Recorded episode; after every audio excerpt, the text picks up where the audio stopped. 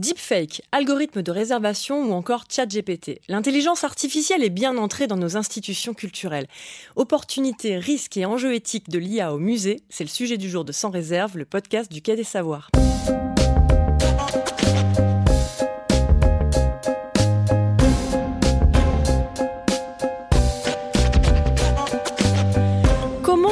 Les expériences de visite de nos publics grâce à l'intelligence artificielle.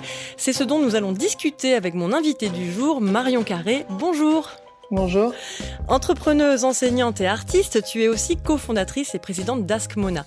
Et depuis 2017, grâce à l'IA, vous créez de nouvelles expériences au service des institutions culturelles et de leur public. Tu nous en diras plus dans quelques instants. Discuter avec Van Gogh, c'est possible. Et Mariette Escalier va nous le prouver. Bonjour Mariette. Bonjour. Et à mes côtés également, Lauriane Bissinguet. Bonjour Lauriane. Bonjour. Tu nous raconteras une performance théâtrale où des recettes de cuisine permettent de comprendre les fonctionnements de l'IA. Sans réserve, les coulisses de la médiation culturelle, c'est parti. Alors depuis fin 2022, ChatGPT est sur toutes les lèvres. C'est un outil hyper accessible qui fascine et qui fait peur aussi. Doit-on avoir peur de toi, ChatGPT Il est important de comprendre que je suis un programme informatique et donc je n'ai pas de sentiment ou d'intention. Je n'ai pas la capacité hmm. de causer du mal ou de nuire à qui que ce soit. Cependant, il est important de s'assurer que les informations que je fournis sont utilisées de manière responsable. Nous venons d'entendre la journaliste Sonia De Villers interroger ChatGPT sur France Inter. Et Marion, chez Askemona, on peut dire que vous maîtrisez justement son utilisation responsable depuis 2017 déjà. Comment vous est venue l'idée d'accompagner les musées avec cet outil? C'était quoi vos premières applications? Euh, ça s'est fait assez progressivement. Euh, au tout début, quand Ascona s'est lancé, euh, on faisait de la recommandation de sorties culturelles. En utilisant l'intelligence artificielle, on a commencé par créer un, chatbot qui s'appelait Askmona, comme demande à la Joconde, où on pouvait du coup bah, poser des questions en demandant par exemple une exposition à faire avec euh, mes enfants ce week-end à tel endroit et avoir des recommandations. Donc on, a commencé comme ça au tout début et ensuite de fil en aiguille, il y a des institutions culturelles qui ont commencé à me dire ah mais moi j'aimerais bien avoir mon propre euh, Ask Mona, mon propre assistant pour répondre aux questions que pouvaient se poser mes que peuvent se poser mes publics. Euh, donc on a commencé à faire évoluer notre activité sur le fait de pouvoir proposer ce type de format euh, aux institutions culturelles. Et ensuite, ça s'est encore euh, développé puisque de la partie avant visite, donc je réponds à toutes les questions des publics avant de venir, on a commencé ensuite à travailler sur la partie pendant la visite. Donc comment est-ce qu'on peut mobiliser euh, ce type d'outil comme un outil de, médiation et je pense qu'on va en parler davantage. on en parlera. C'est ça, tout à fait. expositions. Donc vous êtes d'abord allé sur un, un outil hyper serviciel pour renseigner sur les infos pratiques, etc. Effectivement, c'est euh, il y a quelque chose qui est très important dans notre philosophie depuis le, tout début, c'est vraiment de, bâtir à partir des, usages et des besoins, que ce soit côté institution ou côté visiteur. Et c'est vrai que le premier gros besoin euh, qu'on nous a remonté, en, dehors de celui qu'on avait identifié sur la recommandation de sortie culturelle, c'était comment est-ce que euh, bah, côté visiteur, c'est vrai que je pense qu'on a tous fait l'expérience de ces potentiels freins de visite. Mhm. Euh, il y a quelques temps encore, j'étais à, Prague, je voulais savoir si je pouvais visiter avec ma valise, impossible d'avoir la réponse en temps voulu. Donc il y a cet aspect côté visiteur qui des fois peut bah, empêcher une visite culturelle et côté professionnel des institutions culturelles, le fait de des fois devoir répondre à des demandes assez répétitives parce qu'il y a aussi un besoin de la part de certains publics d'être rassurés sur le fait que oui, c'est bien ouvert tel jour alors que c'est férié ou c'est bien fermé ou ce type de choses. Donc ça, c'était le premier besoin des deux côtés, puisque c'est vrai qu'on est, on, traite vraiment cet aspect des deux côtés, côté visiteur et côté institution qu'on avait identifié. Deux avantages en fait, simplifier l'accès à l'établissement, euh, voilà, en posant des questions pour les visiteurs, en ayant des infos pratiques, et aussi du coup un, vrai gain de temps pour les équipes euh, des institutions. Oui, tout à fait. Euh, bah, dernièrement, sur cet aspect gain de temps, on a fait un, webinaire avec le Château de Chillon, par exemple, qui est une des institutions qu'on accompagne, qui estime gagner 400 euh, à 500 heures par an. Donc, c'est eux, c'est ce qu'ils ont chiffré de leur côté. Mais, euh, mais effectivement, c'est un des aspects privilégiés. Alors, on parlait de médiation juste avant. Alors, de prime abord, quand même, quand on en discute entre nous, professionnels de la médiation, euh, pour nous, ça marche pas. Il y, a, quand même un impératif de contenu, euh, euh, la vraie nécessité de contrôler l'information qu'on va transmettre. comment on fait ça techniquement avec ChatGPT alors, euh, c'est intéressant parce que ce problème que vous soulevez, c'est le premier problème aussi qu'on a identifié quand on a vu émerger ChatGPT oui. et qu'on a commencé à se demander, mais tiens, qu'est-ce qui pourrait être fait en termes de médiation avec? Euh, Ce qu'on a vu, c'est qu'il y a ce frein de la véracité des informations avec ce qu'on connaît sous le nom de- d'hallucination. Le Oui. fait que euh, le système, des fois, va partager des informations complètement euh, erronées parce qu'il faut faut rappeler que ChatGPT, c'est une sorte de, de T9 avancé. Je ne sais pas si vous aviez euh, euh, connu dès le début des téléphones cette fonctionnalité qu'on a encore aujourd'hui qui permet de compléter, de deviner le, le mot d'après ou de, de- de le terminer. Effectivement, bah, ça fonctionne de la, de la même façon dans les grandes lignes. Donc, effectivement, il y a plein d'informations fausses qui peuvent, qui peuvent être partagées et ça, c'est un gros frein pour la médiation. Euh, et donc, c'est la raison pour laquelle chez Ascona, on s'est attelé à un projet de recherche et développement euh, dès qu'il y a eu euh, ce début de vague ChatGPT euh, pour se dire et enfin chercher une façon de pouvoir contrôler la donnée utilisée par ChatGPT. Et donc, on a développé une sorte de surcouche à ChatGPT, j'appelle ça comme ça, même si c'est peut-être pas très élégant, euh, qui permet de fournir de la donnée, par exemple un cartel, une fiche œuvre, euh, une biographie, pourquoi pas, d'un personnage euh, historique. Et ensuite, on fait en sorte d'avoir bah, le même type d'usage que ChatGPT, euh, mais avec de la donnée qui est contrôlée. Donc, ChatGPT euh, va uniquement utiliser cette base de connaissances qui lui est, euh, qui lui est fournie. Donc ça, c'est un projet qui est en cours de, enfin, En de R&D qu'on est en train de, c'est ça. Euh, On a fait pas mal de démos à des institutions qui nous ont fait des, des très bons retours. Là, on est en train de l'expérimenter aussi euh, euh, in situ. Donc, euh, c'est quelque chose en cours parce qu'on, encore une fois, sur la question des, des usages des publics, on a vu qu'il y avait un véritable engouement. Euh, les chiffres d'utilisation de ChatGPT le, le montrent. C'est un des taux d'adoption les, les plus rapides par Mhm. rapport à, à pas mal d'autres euh, services numériques ou solutions numériques qui, qui existaient auparavant. Donc, il y a, je pense, une véritable appétence euh, pour cet outil, et notamment chez les, les jeunes publics aussi, euh, qui, euh, qui constituent une, une part importante des utilisateurs de, de ChatGPT. Mais pour autant, ce, ce frein de la véracité est un véritable euh, verrou qu'on essaie de débloquer euh, avec ce, ce projet de recherche et développement chez Les, je- et les jeunes publics, du coup, euh, tu parles de, de- de quel âge?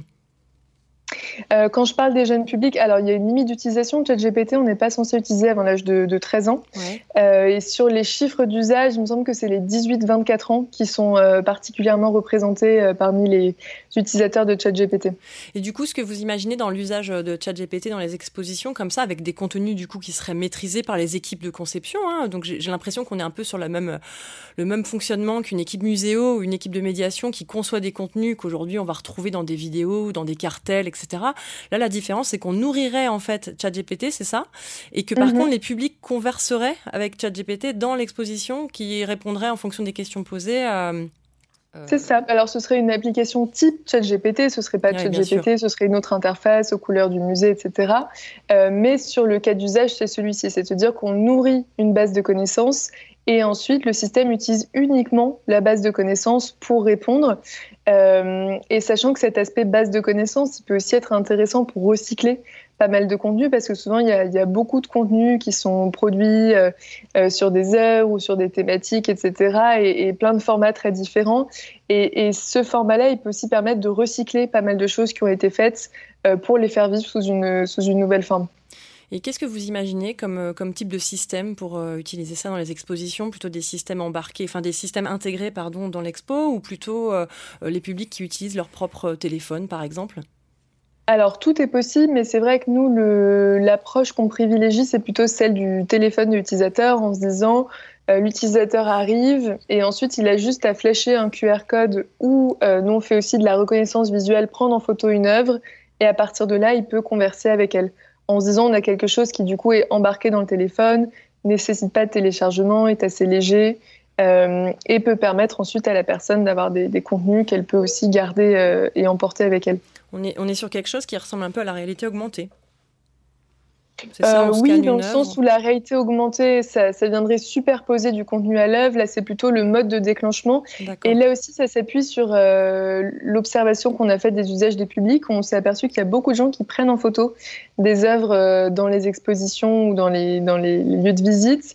Et, et le, la réflexion de notre côté, c'est de se dire comment est-ce qu'on peut capitaliser sur cet usage-là de, de prise de vue pour que ça permette de déclencher du contenu. Donc c'est vraiment nous nos nos observations, on va dire, euh, du terrain qui nourrissent euh, les, projets qu'on essaie de faire parce qu'on pense que, et je pense que c'est aussi le danger en ce moment avec toutes ces, toutes ces innovations euh, qui sont aussi de plus en plus accessibles, c'est qu'on est tenté d'innover pour innover, mhm. alors que je pense que c'est important de penser aux usages avant de penser à l'innovation tu, parles des usages justement sur le téléphone portable. Euh, vous avez pu interroger un peu des publics ou avoir des retours publics sur euh, l'envie euh, d'utiliser leur téléphone dans les expositions. Il y a des études qui existent qui disent parfois aussi qu'ils ont envie de déconnecter un peu. Qu'est-ce que vous observez vous? Bah alors nous, on a fait des enquêtes terrain sur des lieux où on a déployé des dispositifs parce que, bah, pareil, on est curieux de, de savoir comment est-ce que c'est reçu. Au-delà, bien sûr, on a des statistiques, on a un certain nombre de choses où on peut voir quels sont les usages, mais on avait envie d'avoir du, ressenti. Il y a aussi des lieux dans lesquels on a déployé ces dispositifs qui ont fait des, études des publics. Quels lieux tu peux nous en euh, parler bah, par exemple, dans des lieux où on, a, déployé la médiation, on, l'a déployé au Centre Pompidou. Euh, on, on, vient aussi de lancer un format pour euh, l'exposition Naples à Paris au Louvre, où c'est plus un format enfant cette fois-ci. Donc il y a aussi de la reconnaissance visuelle, mais c'est des contenus qui sont pensés pour un usage euh, accompagnant enfants euh, et qui vise vraiment à nouer des dialogues autour des œuvres. C'est un support pour ensuite euh, éveiller le regard, nouer des dialogues et et on essaie, tu mentionnais ce point de, on n'a pas forcément envie d'utiliser son, son, téléphone, dans, pendant la visite. Et en fait, il y a, y a, plein de modalités qui peuvent permettre de ne pas être collé au téléphone. Ce que j'étais en train d'expliquer vis-à-vis des enfants, mais aussi, par exemple, au centre Pompidou, euh, il y a la possibilité d'écouter des podcasts. Donc, en fait, le, chatbot est plus pour eux une sorte de hub euh, de hmm. contenu qui permet en fait de redistribuer ensuite euh, et de donner accès à plein de contenus qu'ils ont créés au préalable, que ce soit des vidéos, des, des podcasts, du texte. Et en fait, ce qu'on observe quand on va poser la question, c'est que euh, et qu'on va sur le terrain, c'est qu'effectivement, il y a des personnes qui ont envie de, n'avoir absolument rien et d'être, on va dire, en rapport direct avec les œuvres. Mais il y en a d'autres aussi qui ont besoin d'avoir, euh, bah, ne serait-ce que des fois des premiers éléments, si elles sont pas hyper euh, familières du, du, sujet. Et après, c'est intéressant aussi de varier les modalités d'interaction. Parce qu'il y a des personnes qui vont être plus sensibles à l'audio, d'autres au texte. c'est au fond quelque chose d'assez personnel. Donc c'est vrai que dans la mesure du possible, on essaie à chaque fois de, d'avoir différentes modalités d'interaction et de, de, de, contenu, de format qui sont proposés pour que chacun puisse vraiment euh, picorer euh, pour euh, piocher ce qui lui semble le plus pertinent. Ouais, c'est une forme de, de parcours complémentaire qui permet un peu le côté inclusif du musée. Il y a plusieurs formats différents qui sont proposés et, et le public choisit picore, comme tu dis. C'est ça, exactement. Et on fait aussi en sorte de travailler sur le découpage des contenus pour faire en sorte que chacun puisse creuser en fonction du, de la profondeur d'information dont il a envie et puisse aussi avoir euh, un parcours qui soit très modulaire, c'est-à-dire que c'est rarement, alors sauf si on fait vraiment des choses qui se rapprochent de l'escape game ou des choses comme ça, mais c'est rarement d'un point A à un point euh, Z, sauf si bien sûr le parcours euh, nécessite de passer par tel et tel point, mais sur la médiation, on fait en sorte que ce soit assez libre, c'est-à-dire que si une œuvre m'interpelle et que j'ai envie d'en savoir plus, et eh ben, je vais l'utiliser. Il y a peut-être d'autres œuvres où je ne vais pas le faire et, c'est tout à fait OK. Alors, on parle beaucoup des publics, mais euh, du côté des professionnels de la culture, il me semble qu'ils doivent être préparés à, cette révolution technologique, si je puis dire, parce qu'aujourd'hui, il, y a un vrai enjeu de formation, il me, semble, hein, à la fois sur euh, comment ça fonctionne, comment on fait, euh, et, puis, la question des risques aussi, la gestion des données, etc. Il existe des, formations aujourd'hui, il y, a des choses qui existent là pour les professionnels? Euh, alors, je ne vais pas te faire de, de, de, pub pour Askmona, mais nous, c'est le genre de choses qu'on fait. Mais je pense qu'il y a, a d'autres acteurs aussi qui, euh, euh, qui développent ce, type de, formation. Je pense que ce qui est assez important en tant que, que professionnel de la culture au sens large, c'est en fait c'est une approche euh, avec deux faces. Il y a, le premier aspect qui est celui des opportunités. Donc, essayer de voir dans son métier, avec les usages qui sont les nôtres, qu'est-ce qui est possible de faire. Et souvent, on a une vision assez limitée euh, des applications de ChatGPT. C'est-à-dire qu'on va souvent penser à euh, ChatGPT va produire des choses pour moi, va produire du texte, je vais lui demander de faire ci ou faire ça. Et des fois, on est très déçu vis-à-vis de, de, ce type mhm. d'utilisation de ChatGPT parce qu'on a des choses inexactes et que ça colle pas tout à fait. Alors qu'en fait, il y a plein de façons dont on peut venir utiliser ChatGPT pour lui demander, je sais pas, de reformuler, de rendre plus accessible tel texte. On peut aussi lui donner euh, un input, une donnée en entrée en lui demandant de reformuler comme ci ou comme ça. On peut aussi lui demander de nous faire réfléchir à des choses. Euh, par exemple, lui dire euh, Je prévois la réouverture d'un musée, quels sont les... pose-moi des questions sur les éléments auxquels je devrais penser ou aide-moi à réfléchir à ma stratégie là-dessus. Enfin, il y a plein d'autres usages et d'applications auxquels on ne pense pas forcément et qui sont assez intéressants, mais plutôt comme un assistant à la réflexion ou en assistant à la conception, mhm. vraiment, enfin, il y a cette approche complémentaire qui, est indispensable. Donc ça, c'est sur les opportunités. Et après, sur les risques, il y a aussi beaucoup de choses à, connaître vis-à-vis du fait, bah, quand on l'utilise sur la version gratuite, par exemple, ne pas mettre de, données confidentielles dedans. Euh, savoir aussi être sensibilisé à toutes ces questions de ces questions de droit, enfin, y a, et savoir aussi ce que ça fait et ce que ça ne fait pas. Si par exemple, je, voudrais déployer euh, ChatGPT dans mon musée pour faire de la médiation, euh, peut-être que mon expo est sur un sujet euh, très très connu, type l'impressionnisme, mais pour ce qu'on disait avant, il peut y avoir des inexactitudes. Donc c'est vraiment important, je pense, d'avoir euh, une vision la plus équilibrée possible vis-à-vis des opportunités et des menaces de mhm. ChatGPT. Parce que c'est vrai que souvent, je trouve qu'on a une vision assez polarisée. Il y a des personnes qui vont trouver ça formidable et l'utiliser sans aucune réserve, alors qu'effectivement, il y a des points de vigilance à avoir. Et il y en a d'autres qui vont, et je parle du, pas forcément dans la culture, mais même dans le débat public en, règle générale, qui vont diaboliser cet outil. Et il y a aussi cet enjeu de euh, est-ce qu'on va être remplacé par ChatGPT? Et je pense que là, c'est peut-être plus à un niveau de, euh, de dirigeant ou de, ou de manager. Euh, je pense qu'aujourd'hui, c'est absurde de se dire qu'on va remplacer des personnes par ChatGPT parce que ChatGPT peut euh, aider à faire gagner du temps sur euh, certaines tâches, mais ça ne peut pas remplacer quelqu'un dans sa globalité et c'est absolument pas intéressant non plus d'avoir ce, ce, type de, perception-là. Donc il euh, y, a beaucoup de choses à démystifier vis-à-vis de cet outil-là. Il y, a un vrai enjeu de sensibilisation en fait. Et pour mieux comprendre l'intelligence artificielle, l'art peut aussi être un bel outil. Écoutons Lauriane et son zoom sur Écosciences.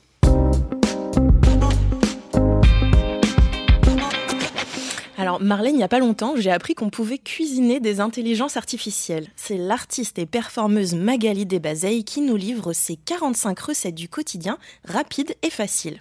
Grâce à son spectacle qui mêle science et art vivant, l'artiste raconte comment différentes IA sont constituées, à partir de quelles données et pour quels objectifs. Et alors concrètement, comment on cuisine une IA Alors en fait, sur scène, il y a une sorte d'escabeau cuisine avec sur chaque étage plusieurs ustensiles et ingrédients, et l'artiste va littéralement cuisiner des plats en direct. Par exemple, pour expliquer le fonctionnement d'une IA de traduction automatique, on la voit préparer un fondant au chocolat. Et pendant une demi-heure, elle va cuisiner un repas digne des plus grands chefs.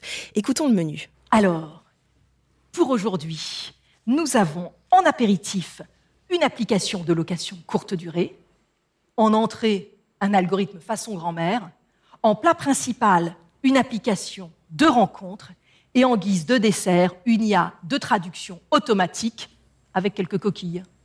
Alors ce spectacle, a été créé dans le cadre du groupe artistique d'exploration scientifique, aussi connu sous le nom de GAES et qui est organisé par l'atelier Art Science en collaboration avec le Quai des Savoirs, le MIAI Grenoble et l'Institut Anity. Oui, c'est ça. D'ailleurs, on en a déjà parlé dans un précédent mhm. épisode intitulé Vous avez dit Art Science. Et ce groupement, il présente l'avantage de faire se rencontrer des chercheurs et des artistes pour collaborer autour de sujets comme l'IA. Et pour ce spectacle, Magali Desbazeilles a pu nourrir sa réflexion en travaillant avec Jean-François Bonnefond, un chercheur en psychologie cognitive, spécialiste notamment des dilemmes moraux posés par les véhicules autonomes. Et le but de ces recettes aux saveurs algorithmiques, il est multiple. C'est d'inviter le public à avoir un regard prospectif et à se questionner sur les enjeux sociaux, économiques et juridiques liés à l'usage des IA dans notre quotidien, que ce soit au travail, dans les métiers de la santé, dans les loisirs ou même dans les rencontres amoureuses, hashtag Tinder. Mais la performance met aussi l'accent sur les biens implicites, les discriminations que les IA peuvent induire et plus largement sur ce qu'elles révèlent de nous. Merci Lauriane et pour plus d'infos, rendez-vous sur écosciencesud.fr.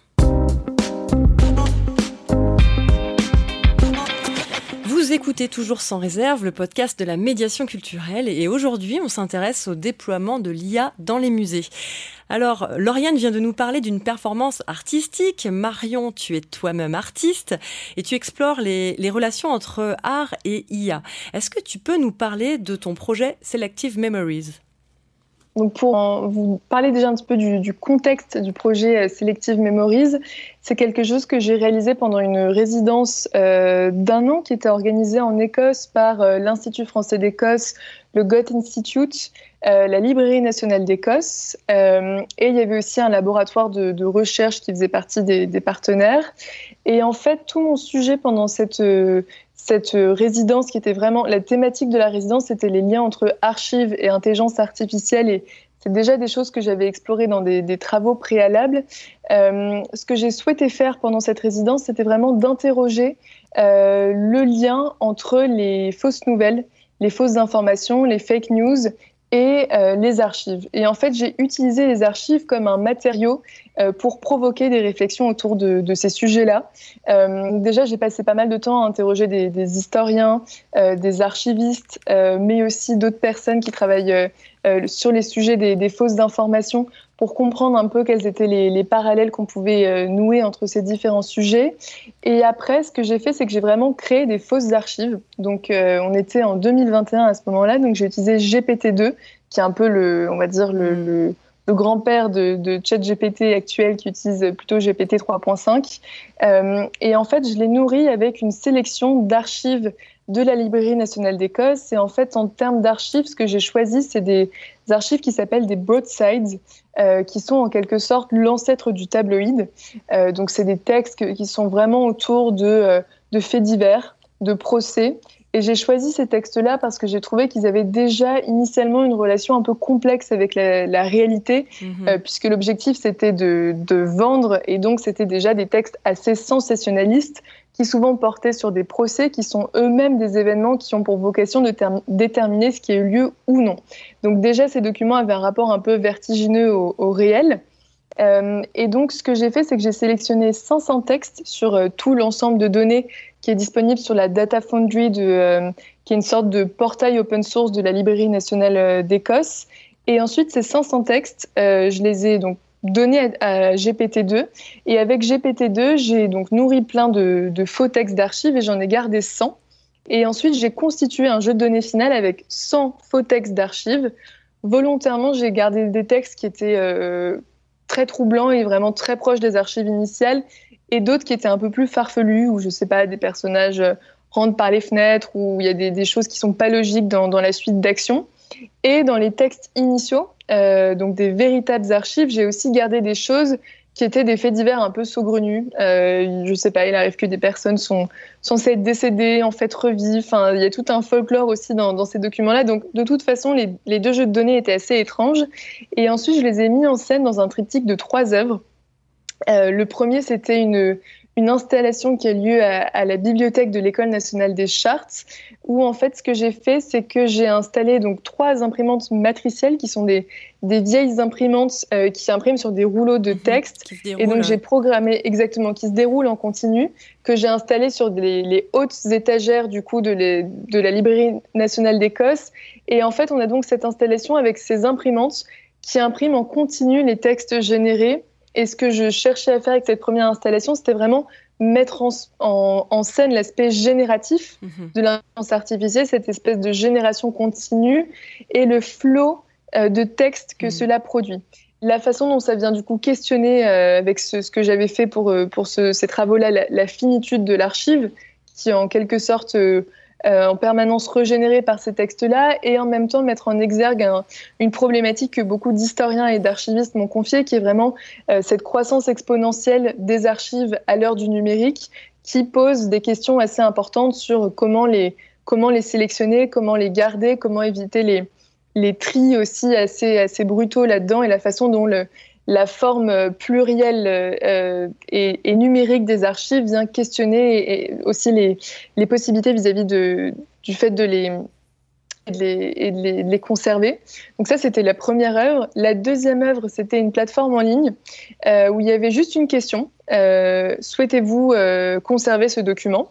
Il y avait un document, donc aléatoirement une vraie ou une fausse archive, et ensuite un bouton archiver en vert et un bouton détruire en rouge. C'était qui les en publics qui répondait à ça? C'était qui? C'était, euh, je l'ai partagé sur les réseaux sociaux, les partenaires de la résidence aussi. Donc c'est vraiment un public assez, assez large qui a, qui a, qui a participé.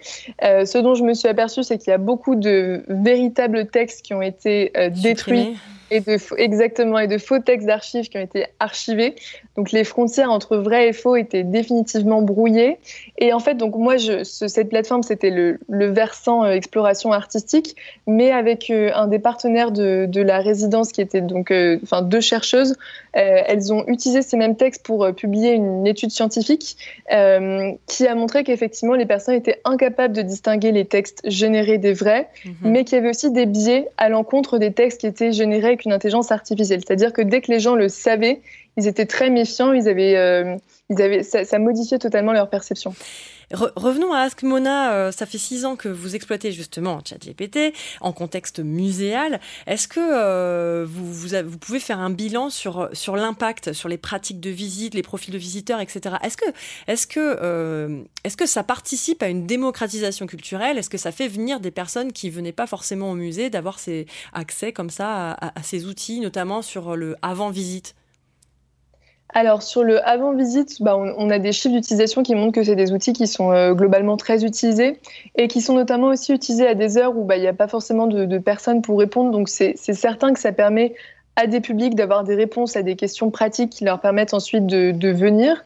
Donc ça, c'est quelque chose qui, enfin, au niveau des chiffres d'utilisation, on voit que c'est vraiment euh, utilisé. Après, sur la partie pendant la visite, euh, c'est un peu une question où nous, on ne pourra jamais savoir si une personne est venue précisément parce qu'il y avait cet outil dans le, dans le musée. Par contre, ce qu'on sait, c'est qu'on vient vraiment aider à donner les, premières marches et des éléments euh, pour des personnes qui seraient bah, pas forcément familiarisées ou qui auraient envie de pas avoir un, d'avoir une approche aussi un peu différente des contenus. Par exemple, on a on a, aussi travaillé avec des institutions auxquelles on ne pense pas forcément pour de la médiation, mais avec le Théâtre du Châtelet, on a fait tout un escape game pour faire redécouvrir le, patrimoine. Donc il y a plein de lieux qu'on aide aussi à, renouveler un peu l'approche et les contenus qu'ils proposent euh, pour la, découverte du lieu. Donc ça, c'est des choses qu'on propose. On pense que ça participe aussi du fait de, renouveler les publics sur des, chiffres d'utilisation ou des enquêtes terrain qui ont pu être faites. On a vu que c'était utilisé par des jeunes, mais aussi par des personnes... Euh, euh, pas forcément plus jeunes, contrairement à ce qu'on pourrait penser. C'est pas qu'un outil mhm. pour, euh, pour les jeunes publics. Donc ça, c'est ce qu'on a pu euh, constater.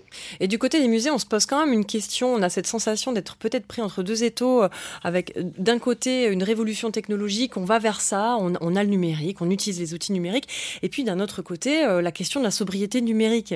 Qu'est-ce que tu en penses? Est-ce qu'on est, est-ce qu'on est en phase avec l'actualité? Est-ce que ça colle?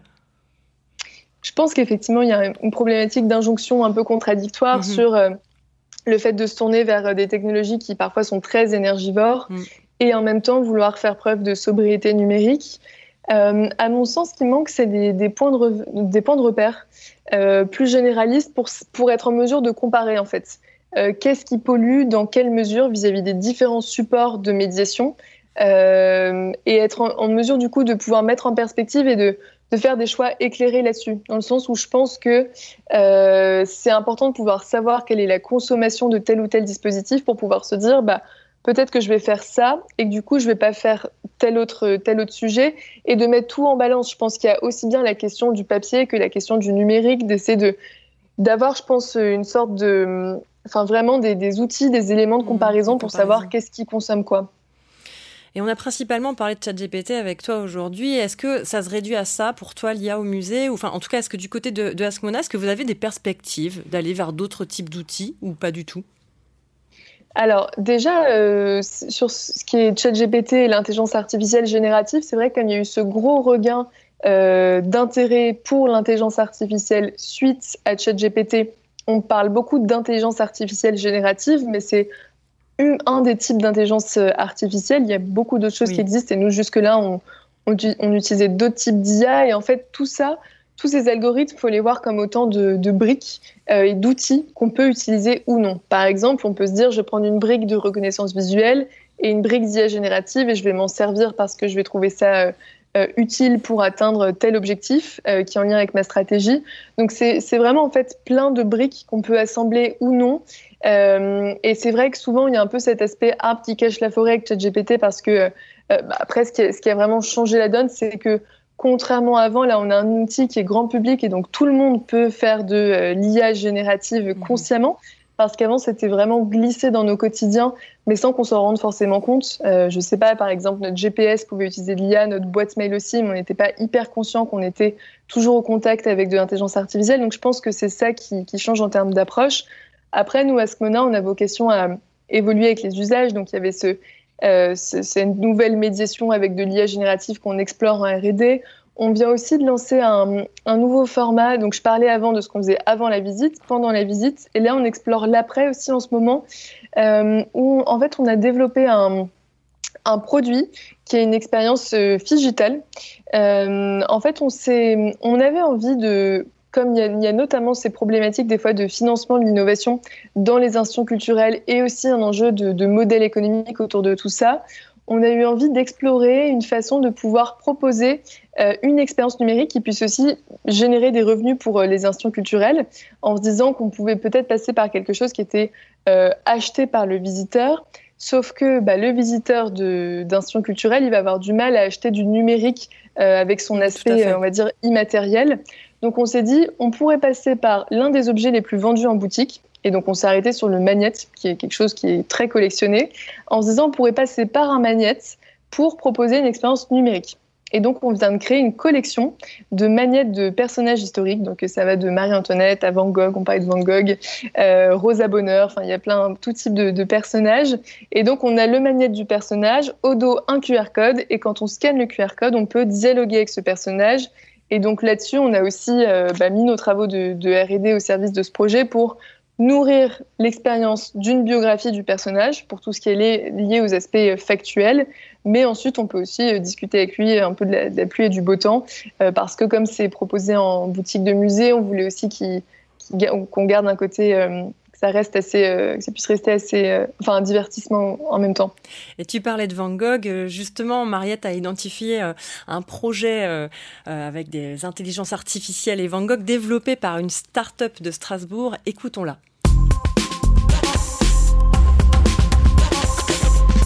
Alors si je vous disais qu'on pouvait désormais avoir une conversation avec Van Gogh, le célébrissime peintre néerlandais, je suis sûre que vous auriez pas mal de questions à lui poser. Eh bien c'est désormais possible grâce à l'expérience Bringing Van Gogh to Life, un projet d'IA générative comportementale développé par la société Jumbo Mana, en partenariat avec le musée d'Orsay et un historien spécialiste de la vie de l'artiste, Wouter van der Veen. Alors ça me fait penser au musée Salvador Dali qui en Floride avait, avait aussi refait vivre Dali dans une vidéo interactive. Pas faux oui, mais ce qui est intéressant ici, c'est qu'on est sur une approche de médiation plus interactive et respectueuse, hein, à mon sens en tout cas, que l'expérience de Daddy Lives dont tu parlais, Marlène, et qui jouait elle plus sur l'effet waouh de voir le peintre catalan revenir à la vie grâce à la technologie deepfake, mais dans des vidéos donc préprogrammées.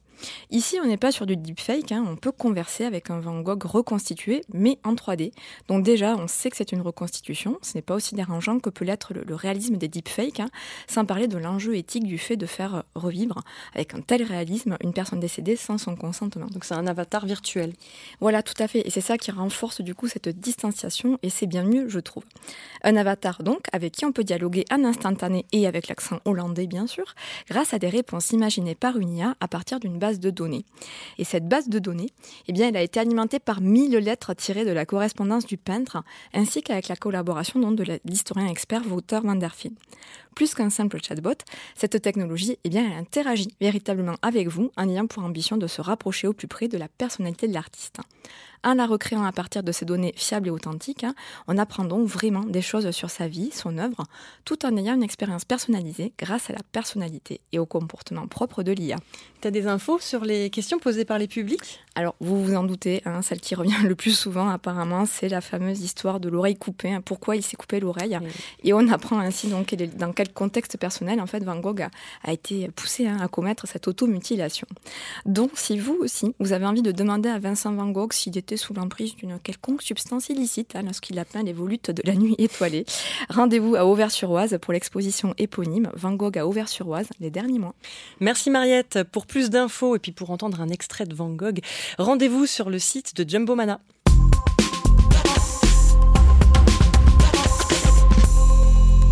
Sans réserve, c'est fini pour aujourd'hui. J'espère que ces retours d'expérience et discussions autour de l'intelligence artificielle et des projets d'Ask Mona vous inspireront, vous qui nous écoutez. Un grand merci à mon invité Marion Carré et rendez-vous sur le site web du Quai des Savoirs pour retrouver toutes les références partagées dans cet épisode. N'hésitez pas à nous suivre et à en parler autour de vous. Faites du bruit sans réserve, une émission préparée et présentée par Marlène Stricot avec Mariette Escalier et Lauriane Bissinguet.